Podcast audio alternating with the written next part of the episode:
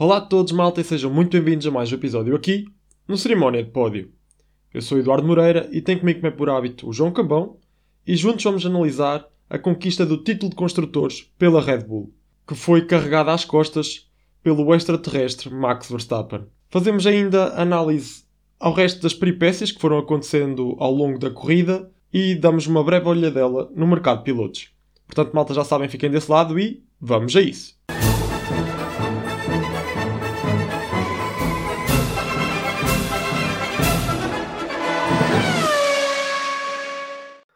Olá e sejam bem-vindos a mais um episódio do Cerimónia de Pódio e vamos analisar a conquista do título por parte da Red Bull. Max Verstappen regressou às vitórias, a Red Bull conquistou o título, diria que regressamos à normalidade, Eduardo.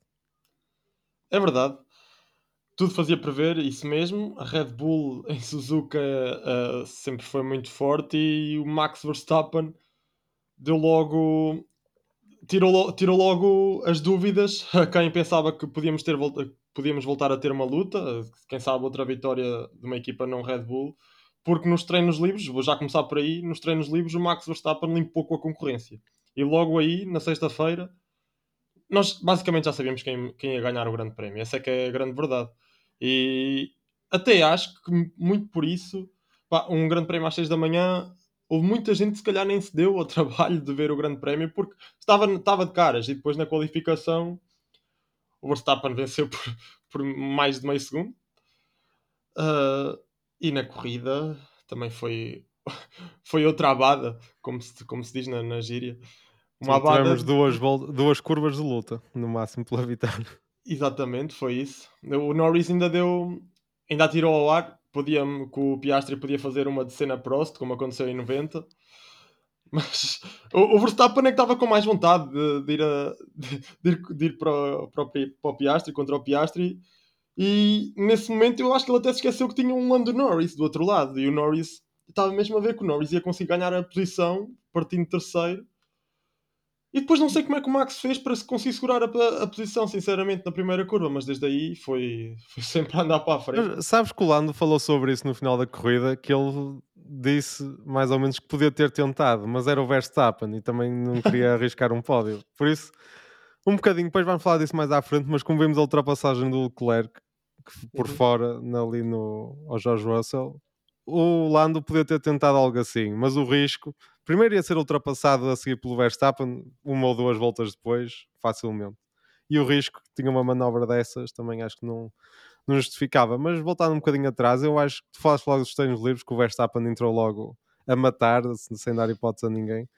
Eu acho que ele vinha um bocadinho, não sei se raiva é a palavra certa, mas depois do que aconteceu em Singapura, ele queria mostrar que que é o campeão, que tem o melhor carro, que, e pronto, e foi do início ao fim, como tu disseste, dominar treinos livres, qualificação, a corrida, a corrida só faltou um pit stop no fim ou algo assim, mas ele nem precisa disso, por isso 20 segundos de vantagem foi, foi mesmo o domínio total. Sim. Ele nem precisava da pit stop, para quê? Ele já tinha a volta mais rápida e tudo, ele, ele arrecadou tudo este fim de sim, semana. Sim, sim, sim o homem não deu hipótese à, à, concorrência. Se é que há concorrência, não há concorrência, essa é que é a grande verdade.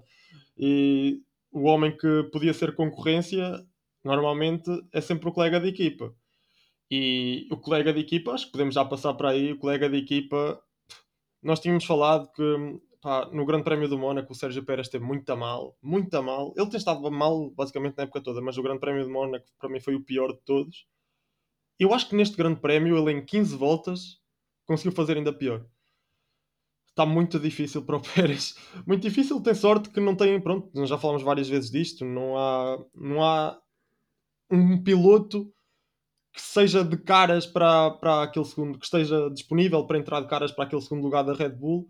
E acho que essa é, acho, tenho a certeza que essa é a grande sorte do Pérez em ter o lugar eh, garantido para a próxima temporada. Mas duvido que, que 2025 seja assim e digo já isto porque até saíram umas notícias, pronto, como nós sabemos, a AlphaTauri renovou com os dois, com os dois pilotos, com o Tsunoda e com o Ricardo, algo que nós também já tínhamos dito que poderia acontecer no, no episódio passado.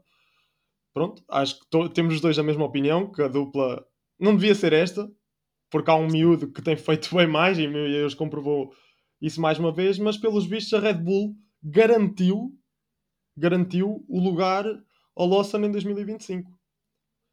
Uh, para ele não se preocupar, que ia ter o lugar. Agora, não sei como é que vai acontecer, se é o Tsunoda que vai sair da, da AlphaTauri para outra equipa qualquer, com a Honda aí para a Aston Martin, mas duvido imenso.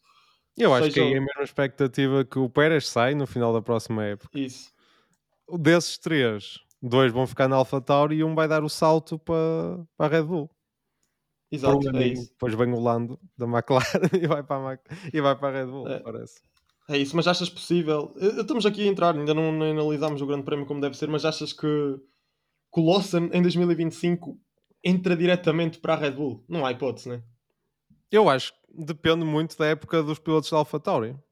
É? Achas que é possível? Se nenhum dos dois tiver uma boa época e andarem, se estiver nivelado por baixo, eu acho que é perfeitamente possível o Lawson entrar diretamente para, para a Red Bull. Agora, não diria que é o mais provável, mas, mas acho possível. Porque já se foi falando disso, acho que o Tsunoda, hipótese para, para a Red Bull, eu acho que está um bocadinho fora de hipótese. Eu acho que, que é bom piloto, mas não é piloto que chegue para a Red Bull e acaba por ficar na AlphaTauri também por ser japonês, a Honda certamente faz alguma pressão para, para ele continuar e vai se mantendo na equipa. Depois temos o, o, Ricardo, não é? Vamos ver se ele vai voltar à antiga forma, se, aí, aí vai direitinho para a Red Bull, não há hipótese. Se for o, o Ricardo da McLaren, aí acho que o Lawson tem boas hipóteses de ser piloto da Red Bull em 2025. Sim, é, verdade o que tu disseste e também disseste no episódio passado que o Tsunoda teve um grande início de época, mas se calhar era mais o De Vries que estava em subrendimento e já foi, e isso é claramente óbvio. A verdade é que o Ricardo também nas corridas que fez este ano não fez boas corridas, mas não fez corridas do nível que o Lawson está a fazer. E o Ricardo já tem muita experiência na Fórmula 1 e o Lawson, desde que entrou, pá, tem sido uma destruição. Ele este fim de semana, pelo menos este fim de semana, o Tsunoda fez a corrida. Sim. As últimas duas não, não conseguiu fazer nada, mas nesta vez o Lawson mostrou-se ao Tsunoda, uh, batalhou nas primeiras voltas com, com, com, o piloto japonês, não lhe deu oposição e ainda conseguiu terminar à frente do, do Yuki no Grande Prémio da casa do, do, do Tsunoda. Sim. É óbvio, é óbvio que o Lawson merece lugar. E atenção, o, o rapaz até, até lhe perguntaram numa entrevista, uma entrevista qualquer, sinceramente já não me lembro onde é que foi exatamente, mas perguntaram-lhe quem é que era o piloto de sonho para o Lawson? E o Lawson respondeu: Max Verstappen. É o colega de equipa de sonho. sim. Ele, Max Verstappen, ele tem um objetivo bem traçado. Portanto, vamos lá ver. Mas sim, o Pérez, agora voltando ao, ao, ao Pérez, este, este, este grande prémio, para além de ser muito mau, foi muito caricato, não foi? Foi. Eu acho que há uma coisa que até já se normalizou, mas se calhar vale a pena falar, que é as qualificações do Pérez. Ele ficou a mais de 8 décimos do Max com carros iguais, venham dizer, são os dois Red Bull. Pá, a este nível, ficar eh, tão longe não, não faz sentido. E a corrida do Pérez começa-se a estragar a partir daí. Depois teve aquele arranque logo com um toque. Pronto, aí não, não considero é. tão culpado. Foi um incidente de corrida, logo que ele ficou preso ali com o Hamilton e assim é mais difícil escapar. Mas a culpa já acaba por ser dele porque é ele que se põe naquela posição. Se estivesse em segundo, certamente tinha corrido a partida muito melhor. E depois aquele toque no, no Magnussen, naquelas infrações no, no safety car, é tudo um bocadinho. Parece de rookie, não é? E não, e não é o caso do Pérez. Completamente. Não, nessa, nessa batalha inicial eram quatro carros ali lado a lado. Nem sabia que a pista dava para tanto para, para meter quatro carros lado a lado. E viu-se que não dava. é verdade, é verdade, é verdade. Pois é, bom ponto de vista. Mas sim, depois o Pérez foi erro atrás de erro.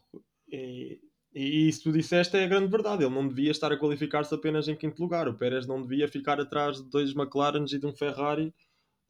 Num, pronto, quando se vê que o Red Bull é muito, muito superior ao resto da concorrência na, em Suzuka. E depois esse, esse toque com o Magnussen foi mesmo um, um erro um erro de amador. É que depois já é na sequência dos erros que houve em Singapura, que já foram tentativas de ultrapassagem assim um bocadinho desesperadas, por isso. Exatamente tudo junto, não, não sei. E é uma questão que eu até já vi pessoas a, fa a, fazer teorias sobre isso e eu tendo a concordar, que é a Red Bull, se na próxima época não tiver um carro com uma vantagem tão grande como tem este ano, não sei se o Pérez tem o lugar garantido até ao final da época. Principalmente estando na Red Bull, e, e, tendo o Liam Lawson ali à mão à espera de uma oportunidade, vamos ver como é que vai correr o ano de Pérez, porque eu acho que ele vai começar a época logo muito, muito pressionado. Sim, é verdade. Normalmente isso não acontece com pilotos que já estão há vários anos na equipa, não é? Uh, acho que acontece mais com os pilotos que entram na equipa e depois não, não, mostram, não se mostram, demonstram ao nível esperado. Aconteceu com o Gasly, aconteceu com, sei lá, com, agora com o De Vries. Uh, mas é uma hipótese, é uma hipótese. Até porque o Warner, neste, neste grande prémio, admitiu que foi um, uma corrida para esquecer para o Sérgio Pérez, que ele não, não esteve nos seus dias, mas pronto, ele lá conseguiu salientar o esforço, que ele é uma grande parte do sucesso da equipa. Pá, ele não é grande parte. O Max Verstappen carrega a equipa às costas. Essa é que é a verdade, admito. Tipo, a forma como o título foi conquistado este fim de semana mostra isso. Foi só Exatamente. pontos do Max contra, Max contra a Mercedes e chegou. O Pérez não fez falta nenhuma. Não? Exatamente, mais nada. E sabes outra?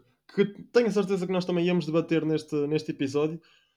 Que tu até fizeste a publicação e eu até tipo a comentar. Pá, vai ser assunto de, de discussão no, no, nosso episódio. Que é o Verstappen poder ganhar. E tu já também já tinhas falado disto no episódio anterior. Que havia essa hipótese do Verstappen ganhar o campeonato na corrida sprint do Grande Prémio do Qatar. E tu disseste: haverá coisa mais triste não há. Não, mas vai acontecer. Agora é, é quase 100% certo que vai acontecer. Sim. Ou o carro e... tem problemas ou vai acontecer. E, pá, Sim. É terrível. Sim, e porquê? Porque o Sérgio Pérez não lhe apeteceu, não lhe apeteceu, não, vá, não, não é assim, mas o Sérgio Pérez não esteve ao nível e não, não pontuou, porque se ele tivesse pontuado, pá, pelo menos ali acima do sexto lugar, a, a decisão do campeonato não ia ser na corrida sprint, pelo menos ia ser na corrida. Ia acontecer Sim. no Grande Prémio do Qatar. no Qatar já é chato, pronto. Não Exato. é o, o, maior país com o maior historial de automóveis e mesmo, pronto, direitos humanos, todas essas questões não vamos entrar por aí. Mas na corrida sprint ganharam sábado num circuito que vai ter lá aqui, acho que se tiver 10 mil pessoas, que naquela bancada principal que tem, acho que acho que estou, se calhar estou a fazer estimativa por cima é triste, não, não sei. O... E foi como já tinha dito aqui há uns episódios: o Verstappen, num... o ano passado, foi campeão e ninguém sabia que ele tinha sido. Em 2021 foi aquela confusão no final, por isso acho que ainda não é este ano que ele vai ter uma conquista do título em, em condições. Pois, mas lá está, o Pérez é mal em corrida, depois tira-nos pelo menos um bocado do, brilharete que pode ser conquistar um, um campeonato de Fórmula 1 vai acontecer, né?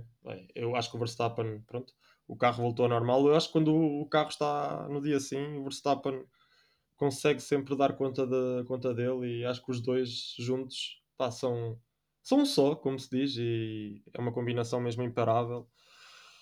E este campeonato tem sido isso mesmo. Portanto, sim, Max Verstappen eh, levou a Red Bull às costas na, na nesta conquista de, do campeonato de construtores. Por outro lado, e passando aqui já de tema, tivemos a McLaren, dois pilotos no pódio. Pá, resultado perfeito, não é? No campeonato deles, sem o Max Verstappen, foi, foi dobradinho. Sim, sem dúvida alguma. E era o que os pilotos esperavam no início, queriam os dois ir ao pódio, conseguiram. E temos, acho que é claro que temos o melhor rookie dos últimos 10 anos na Fórmula 1, pelo menos foi o, o primeiro rookie a, a, ir ao pódio nos últimos seis. Pois, se calhar o melhor rookie, bah, tivemos Verstappen 10 anos, pelo menos nos últimos então 6 anos, que foi o tempo que não tivemos nenhum rookie no pódio. Piastri é. Estava é a pensar no Charles Leclerc quando se estrelou na Sim, Sauber. na Sauber. Não tinha um carro que o Piastri tem agora. Mas, é verdade, não... mas nunca, fez, nunca fez os feitos que o Piastri uh, conseguiu este ano. Sim. Sim, mas lá está, o carro também ajuda, é verdade. Mas eu sinto mesmo que o Piastri tem estado ao nível. E atenção, o Piastri tem ao lado o Norris. É ele isso. conseguiu. Esse, poucos, poucos pilotos têm assim um piloto tão bom ao lado logo para começar a época. É verdade. E atenção, quero já deixar aqui também uma, algo, algo claro que eu pá, fiquei estupefacto. Entendo, uh, entendo que seja pelo, por ser o primeiro pódio do Piastri na carreira e por, uh, por ser o primeiro rookie a ir ao pódio em 6 anos. Pá, mas o Piastri foi piloto do dia, porquê? Porque foi ao pódio e foi a primeira vez. Porque a corrida dele foi, foi fraquita. E até o próprio reconheceu que não foi a melhor corrida de... Pronto, dele. Mas sim. é o primeiro pódio e foi a recompensa. Mas sim, não, não foi merecido. Não, não, mas pronto, ele qualificou-se à frente do Norris, teve um sábado incrível, tem todo o mérito e se conseguiu pronto, partir à frente, lá está, o mérito é, é do, só do piloto, mas pois sim, o Norris, o Norris este fim de semana teve muito superior ao Piastri, mas ir ao pódio mesmo assim não é, não é algo que se faça de forma fácil e o Pérez que o diga, que tem o Red Bull. Portanto, uma, e, e, atenção, o Piastri também renovou esta semana com a McLaren até 2026 e está aqui, está aqui um futuro muito promissor se a McLaren também continuar a evoluir assim, porque o Piastri este, este fim de semana já tinha os, as evoluções que o Norris tinha no fim de semana passado. Continuar a evoluir assim, pá, também pode ser uma combinação muito, Sim. muito. Uma coisa que eu acho impressionante é a facilidade com que a McLaren renova com os dois pilotos. Nós vemos na Ferrari o arrastar que é tanto que o Sainz, mesmo o Leclerc, que é, não, pá, não ali, o Hamilton no tempo que andou. A McLaren, com antecedência, renova os dois pilotos, tem já a dupla garantida para os próximos tempos. Parece Pá, sabes que a dupla também é nova, é mais nova que a da Ferrari, acho que isso ajuda. E lá está, o Piastri entrou, entrou agora também, acho que é o mais óbvio a, se fazer, é renovar com uma equipa que ainda por cima está, está a metê-lo nos pódios. E atenção, ele sabe que não é o melhor piloto da equipa, portanto, não é o melhor piloto, até ver, até ver, que eu não sei o que é que vai acontecer para o ano. Se o Piastri continuar a evoluir desta forma como evoluiu esta, esta temporada, se calhar para o ano vai, vamos ter ali uma luta aberta entre os dois pilotos da McLaren. Sim. E acho que o Piastri também está um bocadinho a pensar, o Lando vai haver lugares na Mercedes e na Ferrari provavelmente, uhum. ou mesmo na Red Bull, nos próximos dois, três anos vai haver, saindo o Hamilton, saindo o Pérez. E acho que ele está a pensar também um bocadinho no futuro, que é, vai ficar o líder da, da McLaren. Acho que parece um bocadinho inevitável e, e, pronto, foi como disseste, ele é rookie, estabilidade, depois daquela confusão toda com o Alpine, fica, não fica, acho que um bocadinho de estabilidade na carreira dele também vai ser bom. Sim, coitadinha da Alpine, cada vez que penso nisso, meu Deus. uh, pois é, que tinha um Alonso aos 41, 42, 42 anos. Ainda é um pilotaço e Piastri que, que, vai ser o futuro da Fórmula 1.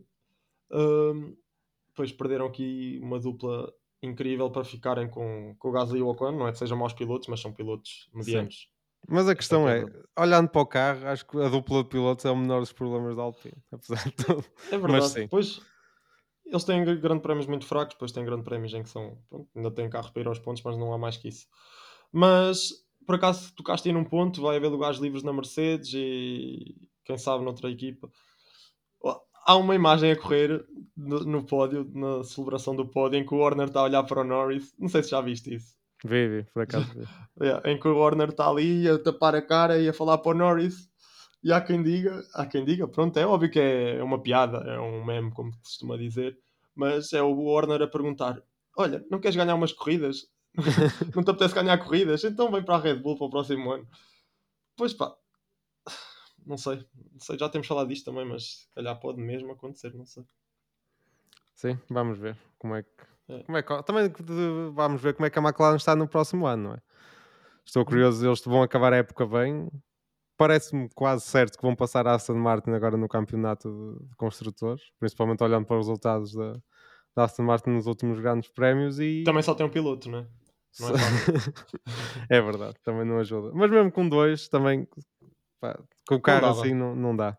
Sim. Mas não sei, vamos ver se a McLaren consegue iniciar a próxima época bem, porque este ano a McLaren, se tem começado a época como está a este nível, estava ali a lutar pelo, pelo segundo lugar. Até acho que nem estava a lutar, acho que tinha o segundo lugar mais ou menos confortável. Exatamente. Por isso é importante começar bem a época e não ir tendo evoluções ao longo do ano. Pois é, exatamente isso, sabes? A, McLaren, acho que esse é outro aspecto que, que é importante nessa, nessa demora da, da negociação de contratos. Eu não vejo a McLaren, claro, por acaso até, até acontece, mas não há aquelas picardias entre a equipa e o piloto, não há erros na, nas, nas estratégias. Às vezes as paragens correm um bocadinho mal. no início da época corriam, que eu ficava um bocadinho chateado, mas essa é que é a verdade, não havendo picardias, parece que a união na equipa está, está ao rubro. Pelo menos eu vejo nos comentários, na, nas entrevistas, pá, os pilotos adoram, adoram a equipa e a equipa está muito bem com os pilotos que tem. O André Stella, para o primeiro ano como diretor da equipa, pá, está a fazer um trabalho incrível. Parece ser um diretor com cabeça, tem frieza para gerir, para gerir uma equipa como é, a, como é a McLaren, que é a segunda maior equipa na história da. Sim, em termos históricos, sim. Eu só vejo sim. um grande problema na, na McLaren, que é a unidade motriz. Ser cliente pois. é sempre uma posição muito complicada. Podes lutar pelo título, mas vais estar sempre em desvantagem para, para a casa-mãe. É verdade, sim. Pois, é, esse é um, é um problema. Mas olha, antes, antes de ser uh, equipa cliente do que teres um motor uh, Renault, que, já, que já se viu que não, não resulta. E eles já tiveram um motor Renault, atenção. Sim. E até, e até que nem corria mal, que eles ficaram à frente da própria equipa fábrica. A McLaren ficou à frente da Renault quando havia Carlos Sainz e o Lando Norris. Mas sim, é verdade o que tu disseste. Mas pronto, continuando agora a nossa análise, tivemos Charles Leclerc em quarto. Tivemos aqui uma luta Ferrari e Mercedes, com o Charles Leclerc a ficar à frente dos dois Mercedes e depois o Carlos Sainz.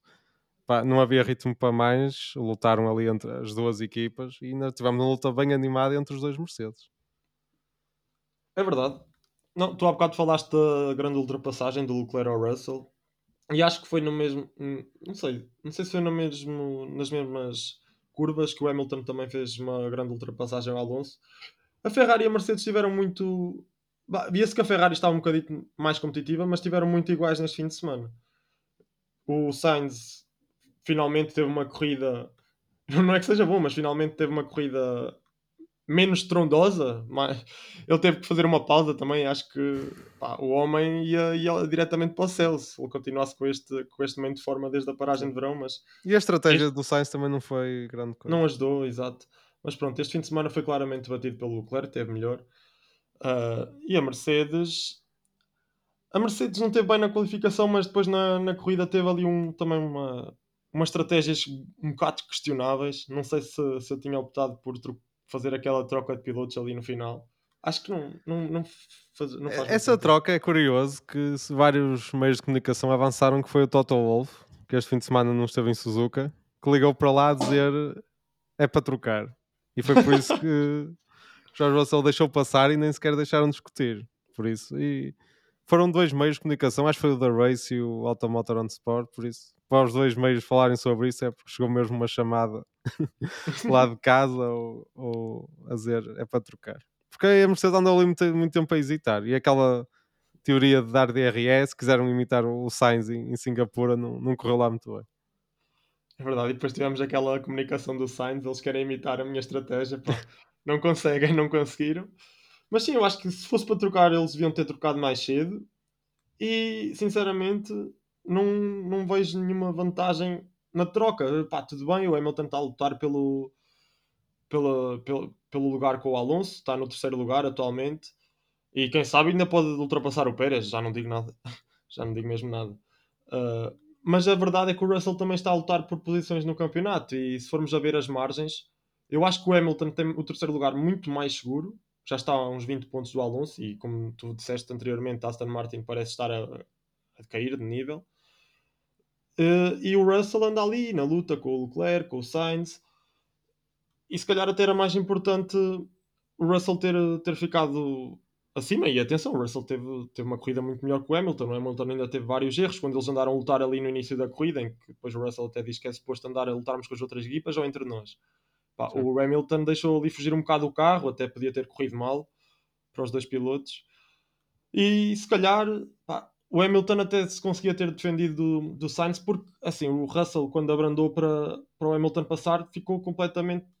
Pronto, ainda, ainda conseguiu manter a posição nesse, nesse momento, momento chave, mas depois, é óbvio, não tinha velocidade para, para conseguir manter o Sainz, porque ficou mesmo muito perto do, do piloto da Ferrari e as estratégias eram diferentes e, e pronto.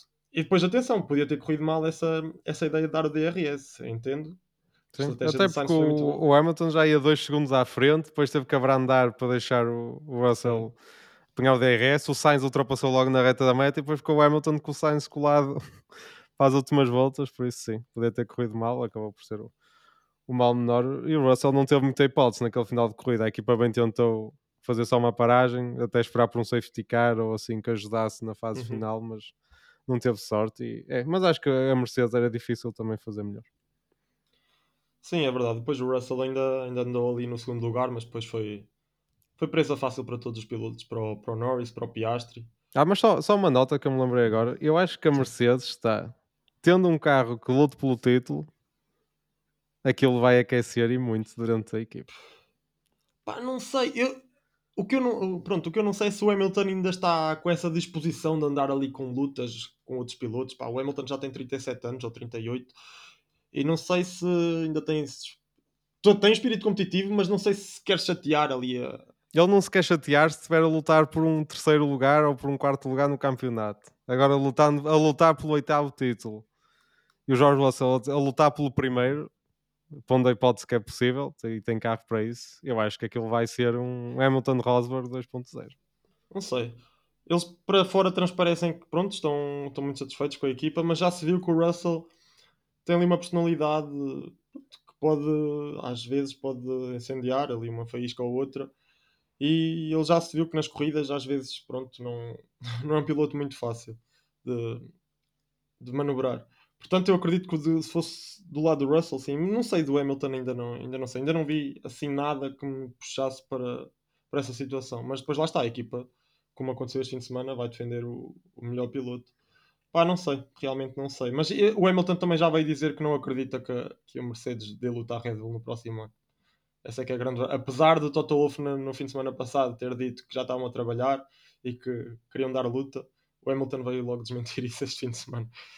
Portanto, é aquele um segundo de diferença para, para o Verstappen na qualificação, que até há vídeo disse ele a, a falar aos jornalistas, até à Sport TV, e depois quando vê a diferença de um segundo, pá, custa fazeres uma boa volta, estás todo é contente, é tens uma grande qualificação, olhas os tempos, estás a um segundo de do, do Max é, desanima uma pessoa, não, não há muita hipótese, mas, mas pronto, vamos ver. É, próxima época, se a Mercedes sempre mudar de conceito, como, como se vem falando, acho que começa um bocadinho do zero e tenho esperança, pelo menos estejam perto, se não tiverem. Uma coisa é estar ali a 2, 3 décimos e consegues fazer a diferença mesmo pela pilotagem. Estando um segundo, não há piloto nenhum no mundo que faça, faça a diferença. Mas para terminar aqui o assunto até da Mercedes e da, da Ferrari, voltando um bocadinho atrás da Singapura, Lembras-te que eu no último Grande Prémio falei daquela ultrapassagem do Hamilton por fora da pista, que até uhum. fomos rever ao VAR para analisar. É. E a minha questão é: o Leclerc passou, foi a melhor ultrapassagem do fim de semana ao Jorge Russell. Sem foi dúvida. por fora da pista. a minha questão é: não sei. Aqui há uns tempos era totalmente proibido, era preciso haver posição. Agora parece que já não há problema. E isto vai. Estou a falar disto porquê? porque na sexta-feira, na reunião de chefes de equipa, voltou-se a falar da questão do Max não ter sido penalizado em, em Singapura e, e houve alguma revolta por parte das outras equipas. Houve mesmo um comissário que, que disse que devia ter, foi o Matteo Perini, que disse que ele devia ter sido penalizado o Max em Singapura. Não percebo. Se um comissário agora, não sei porque é que mudou de opinião, mas pronto, é aquelas questões é. complicadas, mas, mas pronto, é preciso ter aqui um critério mais, mais consistente. Sim, sem dúvida. Pá, isso, isso não existe de ter dito que devia ter feito, mas não fez. Pá, pronto, erraram, ok, até é fixe terem admitido o erro, mas olhem, sinceramente, agora cada um tem o mesmo critério para o resto. Para o resto do pelotão. Sim, mas eu acho que para o futuro é preciso ter um, comissários profissionais. Isto de ter pilotos convidados, vão rodando, temos durante a época uhum. várias pessoas, troca de um grande prémio para outro. Geralmente passa um ou assim para o próximo grande prémio, mas vão rodando. É preciso ter profissionais para depois também no final poder cobrar uh, estas decisões e porque é que falharam, porque é que erraram, manter a consistência ao longo da época e é tal coisa. É um desporto de milhões e é um bocadinho como vermos, por exemplo, no futebol, termos árbitros amadores que vão lá fazer um joguinho e não faz sentido. Não faz sentido porque é uma posição muito importante. Sim, sem dúvida. E depois esse critério de ultrapassagem por fora, eu acho que das duas, nas duas corridas foi bem. Pronto, é, aí foi bem decidido. Eu acho que não há penalização. Como eu disse na última vez, eu acho que o Hamilton já estava à frente, já tinha a posição ganha. E aqui, ok, estavam lado a lado, mas o Leclerc também já tinha à frente do carro e estava claramente óbvio que, que a ultrapassagem ia ser consumada. E pronto, vamos lá ver também. Ok, a margem, a margem, mesmo que seja um centímetro, está fora de pista, ok, Sim. mas pronto, foi muito curta. E ainda bem que não deram penalização, era estragar completamente. Estragar um bocado do que é bonito na, na Fórmula 1, que é Concordo, estes momentos. O que eu destaco e... mais aqui, eu até gostei de que não fosse penalizado e foi uma ultrapassagem fantástica, mas é como os critérios mudam de um ano sim. para o outro quase sem aviso, não há aviso, basicamente é vamos indo e vamos vendo. Olha, na próxima, na última não demos, agora também não damos. Mas se calhar daqui a 3 ou 4 grandes prémios alguém passa por fora. Porque eu lembro que até daqui há uns tempos, há uns tempos já, há algum tempo, o Stroll, que foi em Silverstone, passou por fora ou algo assim, e houve, acho que foi o Stroll, e houve penalizações, por isso é aqueles critérios sempre muito duvidosos, mas pronto, é isso. Vamos, a FIA já disse que vai tentar melhorar, mas vamos ver uhum. o que é que uhum. acontece nas próximas corridas. É verdade. E acho que podemos então acabar aqui de analisar eh, a grelha do, dos pilotos que pontuaram. Vamos em oitavo ficou o Fernando Alonso. Pronto, foi, o Fernando Alonso também fez o que pôde com o Aston Martin, viu-se que não estava competitivo, mas ele ainda fez ali um bom início de corrida. Sim. Ele mas... depois queixou-se parou muito cedo e depois ficou a estratégia também comprometida. Mas é, não dava para mais aquele Aston Martin. Sim, é, é, essa a ideia que nos é transmitida, é que o Aston Martin está claramente a cair de forma e que vai ser batida pela, pronto, pela Mercedes e quem sabe pela, e pela, pela McLaren, aliás, pela Mercedes já foi batida de certeza absoluta, mas pela McLaren. Uh, e sim, depois de um início tão, tão promissor, pá, não era isso isto que se esperava, mas não sei se eles já estão a focar exatamente os trabalhos apenas e só na próxima temporada ou se não sei se o carro não, não dá para evoluir em mais. Mas eu, eu acho que há um dado curioso que é o Sebastian Vettel ano passado no Q3 foi mais rápido que a volta do Alonso este ano no Q3. Por isso, alguma coisa não está bem. Quando tu vês que a Aston Martin no início da época andava a tirar 2 e 3 segundos aos tempos da, uhum. da, época passada. Também é verdade que na época passada, no início, a equipa estava mesmo muito mal, Exato. isso faz é. sentido é. a diferença ser muito grande. Mas mesmo assim, devia ser melhor que o tempo do ano passado.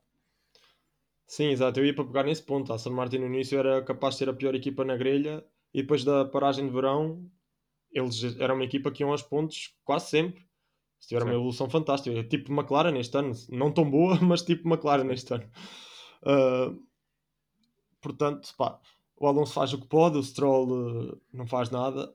E, pronto, é, é, é isto todas as corridas agora. O Stroll este fim de semana nem teve culpa na desistência, mas qualificou-se mal.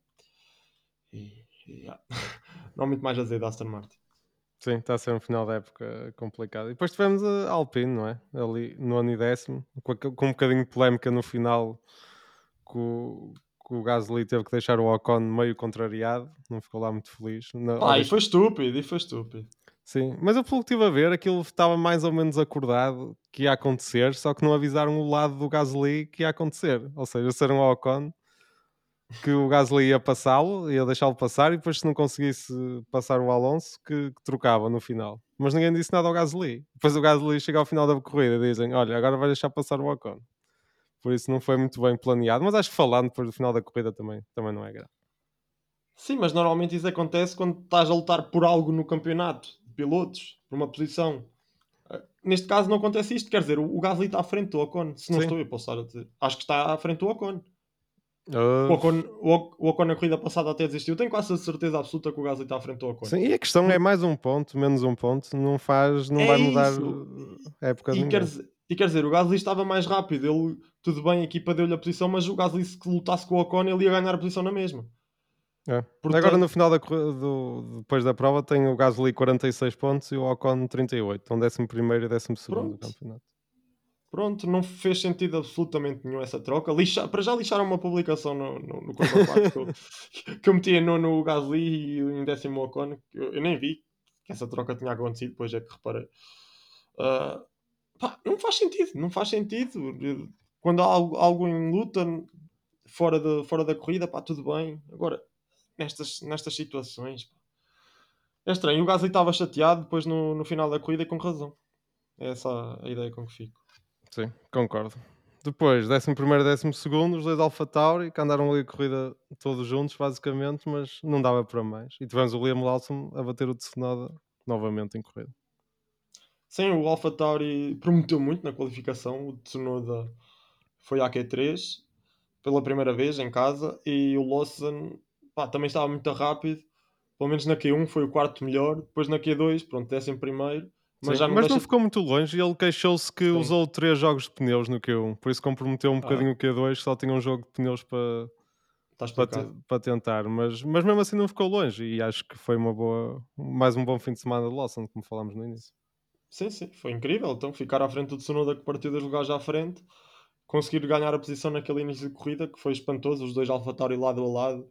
E o Lawson realmente é aquele piloto que está ali e vai fazer por, por garantir um lugar na grelha. Ele, ele vai a todas, não, não chega ao carro um centímetro. Pá.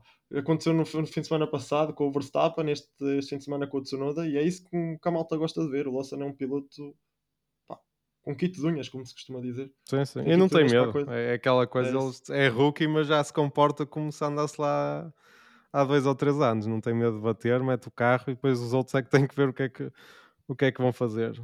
Depois, para o resto da, da grelha, acho que foi mais um fim de semana complicado. Tivemos a ASE que não tendo grandes incidentes, foi. Pronto, é, é, o caso, tem sido. Ah, teve, teve um, um, grande. Sim, teve, teve um o caso do Pérez, sim. no caso, nesse caso, mas pronto, também não era. Sem isso, também não ia ser um fim de semana magnífico. Depois tivemos a Williams, também não. Teve um fim de semana para esquecer, e acho que podemos falar também do Sargent, que logo desde a qualificação começou a condicionar o, o fim de semana. Sim, no caso da AS, o, o Magnussen acho que não tinha muitas hipóteses de lutar pelos pontos, como se viu, ele, ele estava atrás do Ocon e o Ocon foi. Pronto, o Ocon e o Gasly foram os últimos a pontuar, mas o Magnussen teve um fim de semana melhor que o Hulkenberg, se não fosse, não fosse esse toque. Está-se a inverter essa tendência do Hulkenberg, é. começou bem a época, mas está inverteu. Sim, sim, ainda bem. O Magnussen precisava de ganhar aqui um ímpeto, algures, e está a acontecer. Mas depois acabou por terminar atrás do, do piloto germânico e pronto, depois Alfa Romeo é Alfa Romeo, o Bottas aquela, aquela publicação que eu te mandei, DNF eh, na Singap em Singapura, mais um este fim Sim. de semana vai mais um DNF, olha, o Bottas já, já não quer saber, o carro não dá, ele, olha, vai, anda-se lá esforçar para quê, olha, mais vale entrar de férias mais cedo. É. Ele que está ansioso é para ir para a Austrália e dar umas voltas de bicicleta. Sim, sim. Vou lá para a Finlândia, que ele gosta de fazer as sessões de sauna e de spa. Uh, portanto, a Alfa Romeo realmente está muito complicado. E depois a Williams, pá, tenho uma pergunta para te fazer. Este fim de semana para ti quem é foi pior, o Pérez ou o Sargent? pergunta difícil. Mas o Sargent começou logo muito bem na, na qualificação e acho que e por algum motivo aqueles rumores que o Drogovic pode assinar com o Williams no, no próximo ano começaram a, aumentar tão e não sei, porque o Sargent não temos visto melhorias, até pelo contrário, ele começou a época muito melhor do que está agora. Não era muito rápido, mas não batia, pelo menos. Sim. E agora estamos a entrar naquela questão que ele já não tem tido as últimas evoluções, continua a bater em todos os grandes prémios, por isso a equipa também não deve estar com muita vontade de fazer o esforço para lhe pôr as últimas evoluções, porque já sabem o que é que vai acontecer e ele vai tentar conduzir mais do que consegue para, para igualar o Albon e vai continuar a bater e entra num loop um bocado difícil de, de, sair daqui, por isso não sei mesmo o que é que vai ser do futuro do, do Sargent. Sim, é o único lugar que ainda está incerto na grelha para a próxima temporada. Há quem diga que é o Drogovic. Eu sinto que nós também temos mais proximidade com esses rumores, porque estamos mais em contacto com, com os órgãos de comunicação social brasileiros e tudo, e também tendem a puxar eh, claro abraça a sua sardinha. Faz todo sentido. Até pode acontecer, ninguém sabe. Mas sinto que o piloto pronto, mais óbvio para esse lugar seria o Lawson. Pelo menos não ficava um ano de fora. E pronto, quem sabe, ali a competir com o Albon. Sim. Pelo menos Mas acho que o Williams não vê vantagem em ter o Lawson só por uma época. Ia sempre pedir o piloto por duas e a Red Bull não vai aceitar. Não vai aceitar um contrato desses. É verdade, mas olha, era assim uma devolução de favores, sabes? Eles deram-lhes o Albon e o Albon está a ser um piloto incrível pela Williams, que entretanto já acabou a ligação que tinha com a Red Bull. É um piloto agora 100% da Williams. Uh, mas era uma devolução de favores, deram-nos deram o Albon, agora nós ficamos aqui um bocado com o Lawson, pelo menos temos resultados. Não sei, e nem, nem se sabe, depois não poderia muito bem ficar, não, não sei.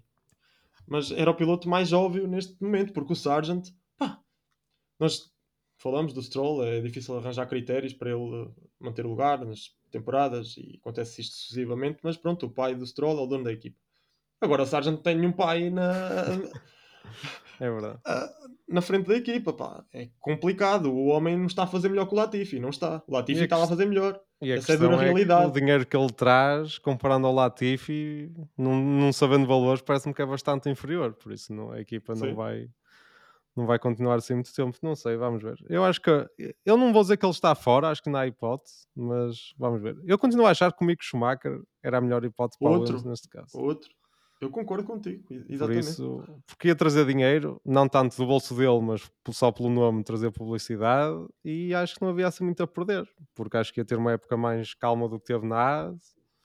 Não sei, mas vamos ver. Mas parece que não é grande hipótese, por isso acho que é mesmo. Tirando o Drogovic, também não vejo assim grandes opções sabendo que o Williams excluiu o Mick.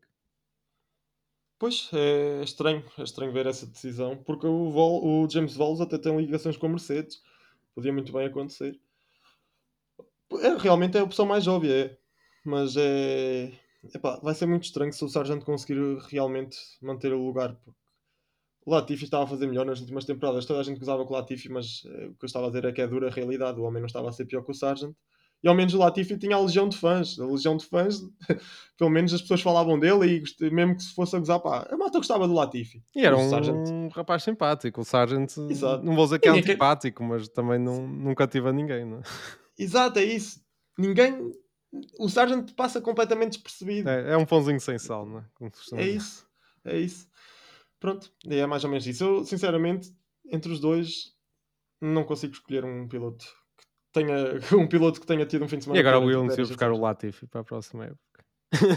é pá, boé de estranho. O Latifi agora não foi para a escola outra vez, como o Nick de Vries também entrou foi. em Harvard. Sim, sim. Agora está assim: quem sai da Fórmula 1 vai tirar um, é. um curso qualquer. O de Vries, o, o Latifi nem sei. Eu acho que ele era de gestão, acho eu. Não tenho certeza. É, faz todo sentido. Então tem uma, pois as empresas tem uma firma para gerir. Sim, sim, sim, faz sentido. Por isso, vamos ver. Não sei. Mas estou curioso. Até porque é o último lugar se bem que parece que vamos ter mais dois lugares também da Andretti, não é? Parece que a candidatura deles foi aceita pela uhum. FIA. Há a parte de negociar ainda com a, com a Liberty e, e, com as outras equipas o que é que vai acontecer, mas parece-me positivo. É, o primeiro passo está dado, vamos ver o que, é que acontece agora. É isso. Mas achas que mesmo se isso tudo for avante, achas que eles vão entrar já na próxima temporada? Não, não vejo isso acontecer. Não, não, 2025. 2025. Mesmo 2025, achas? Eu acho que só vai ser em 2026 com os novos regulamentos, quando entrar a Audi. Sim, eles, querem, eles queriam 2025, mas de facto já está muito apertado, porque fazer um carro. Exato. Primeiro vais fazer um carro para este regulamento e depois vais ter que fazer para o novo regulamento. Por isso, um ano de experiência era bom, mas parece-me vai ser um primeiro ano, se entrar em 2025, vai ser mais para rodar do que propriamente para ter resultados, mas não sei, vamos ver. Se der para negociar tudo até ao final da época, ter o, o acordo feito, digamos, em novembro, inícios de novembro, ou assim começar já a preparar a época 2025, talvez dê, mas é, é tudo muito, muito apertado. Sim, mas é, eu vejo isso com bons olhos a entrada da Andretti. Acho que uma equipa não faria mal nenhum. E se a AlphaTauri está na grelha, critiquei bastante a AlphaTauri no episódio passado, pá, pelo menos a Andretti tem paixão pelo, pelas corridas. É um, é um, um grande nome no desporto motorizado. Acho que faria todo sentido. Sim. E estes casos de ficar sempre pilotos fora, era uma equipa é isso, é dar mais oportunidades. Certamente a dupla podia facilmente ser, por exemplo, o Mick Schumacher e o Liam Lawson, por exemplo, por uma primeira época já eram Exato. dois pilotos que tinham lugar e, e, mais dois carros é mais duas hipóteses de, pronto, de dar espetáculo na pista. Exato, e não venham com as lenga-lengas que não há, não há espaços nas, aí nas boxes para, para adicionar uma equipa quando tem garagem para meter a equipa de filmagem do Brad Pitt e do, sim, do, sim, sim. do outro ator. Sai que se há garagem para esses, tem de haver garagem para Andretti. Sim, e durante tantos anos tivemos 24 carros e até chegámos a ter mais, por isso. Sim. Eu até acho que duas equipas era o ideal, mas pronto. Também pôr uma equipa só por, por pôr, que, como tivemos a HRT e a Virgin daqui a uns anos, também não, não vale a pena. Mas no mundo Sim. perfeito, eu acho que duas equipas competitivas e fortes era, era o ideal e acho que é possível nos próximos 5 anos ou assim chegar a esse número. Agora, se as equipas estão muito pai viradas dividir os lucros por, por 12, não, não me parece, uhum. mas, mas vamos ver. Pois. Sim. E depois também, se calhar, é muito carro para os lugares pontuáveis que são. Eu, se calhar, 11 para mim é o número ideal. Não sei, porque depois, se calhar, tinhas que aumentar ali o número de lugares pontuáveis. Não sei se faria sentido. Sim, isso é uma discussão interessante, porque por um lado, dando mais pontos até ao 15 ou assim uma coisa, vai incentivar. Ah, isso é bastante. Sim. Isso é muito. Pronto, 12, todo um exemplo. sim, sim, sim, Vai incentivar a, a, a, lutar por mais posições e assim. Por outro lado, pontuar na Fórmula 1 agora é visto assim como um grande feito, não é? Se normalizas dar pontos até ao 12 ou até ao 15, vai ser, pronto, a gente pontua, basicamente. Exato. Por isso é sempre. Não sei, eu não sou muito a favor de alargar a, a pontuação, mesmo tendo Exato. mais equipas, mas, mas sim, é uma questão interessante. Pois, pelo menos se fossem as duas equipas, pelo menos até o 12 lugar. Porque se fosse até o 15, sei lá, olha, havia pilotos a desistir que se calhar pontuavam. Sim. Já vimos, o Pérez ainda pontuava, agora voltava é, e exato. exato. exato. Ah, e nem, nem batemos isso. O que, é que, o que é que achas? Voltando aqui mesmo tudo atrás, rebobinando tudo que raio de coisa foi aquela do Pérez voltar, depois de ter estado não sei quantas voltas de fora, voltar para anular a penalização? O Warner disse que isso foi a única coisa positiva do fim de semana do Pérez. Ele ter escapado à penalização para a corrida seguinte. Eu não sabia que isto era possível. Sim, pá, eu também não sabia que podias retirar o carro e, e voltar. E mas... voltar, né? Mas é aquela questão, em corridas mais longas, nós vemos em Le Mans, não sei o que, o carro vai para as boxes, está lá duas ou três horas se for preciso Sim. e depois regressam. Por isso, é, pá, mas na Fórmula 1 não é estranho. E de facto, ele foi penalizado, estava a desistir, estava o carro a entrar para as boxes e recebeu penalização, por isso não deu para cumprir na, da primeira vez. E, e faz sentido, porque começar o Qatar logo com 10 segundos ou 5 segundos de penalização não, não era a melhor forma de arrancar a, a corrida. Sim, mas não faz sentido nenhum uma penalização passar de uma prova, sim. de uma prova para outra. Pá, então há, há penalização maior do que teres de retirar o teu carro, não é? Sim, sim, sim, sim, concordo. E acho que é algo que até podia ser uh, mudado, até porque, pronto, tens os pontos da, da infração. Por acaso o Pérez já tem 7, uhum. é as 12 para, para falhar uma corrida, mas já não tem assim muita margem. Mas, mas sim, se já abandonaste, recebeste os pontos de penalização, não faz muito sentido a penalização transitar de uma prova para outra. Mas acho que é um aspecto do regulamento que pode ser eh, melhorado para o futuro. Exato. E pronto, acho que é isto deste fim de semana. Depois, daqui a duas semanas voltamos para analisar o Grande Prémio do Qatar. E o título do Max. Sim, na corrida sprint. Dissemos isto a chorar, uma lágrima. Yeah, eu senti, senti. Senti a tristeza. Mas pronto. Que seja animada, pelo menos o fim de semana. É isso. E obrigado por terem ouvido, malta, e até à próxima. Até à próxima.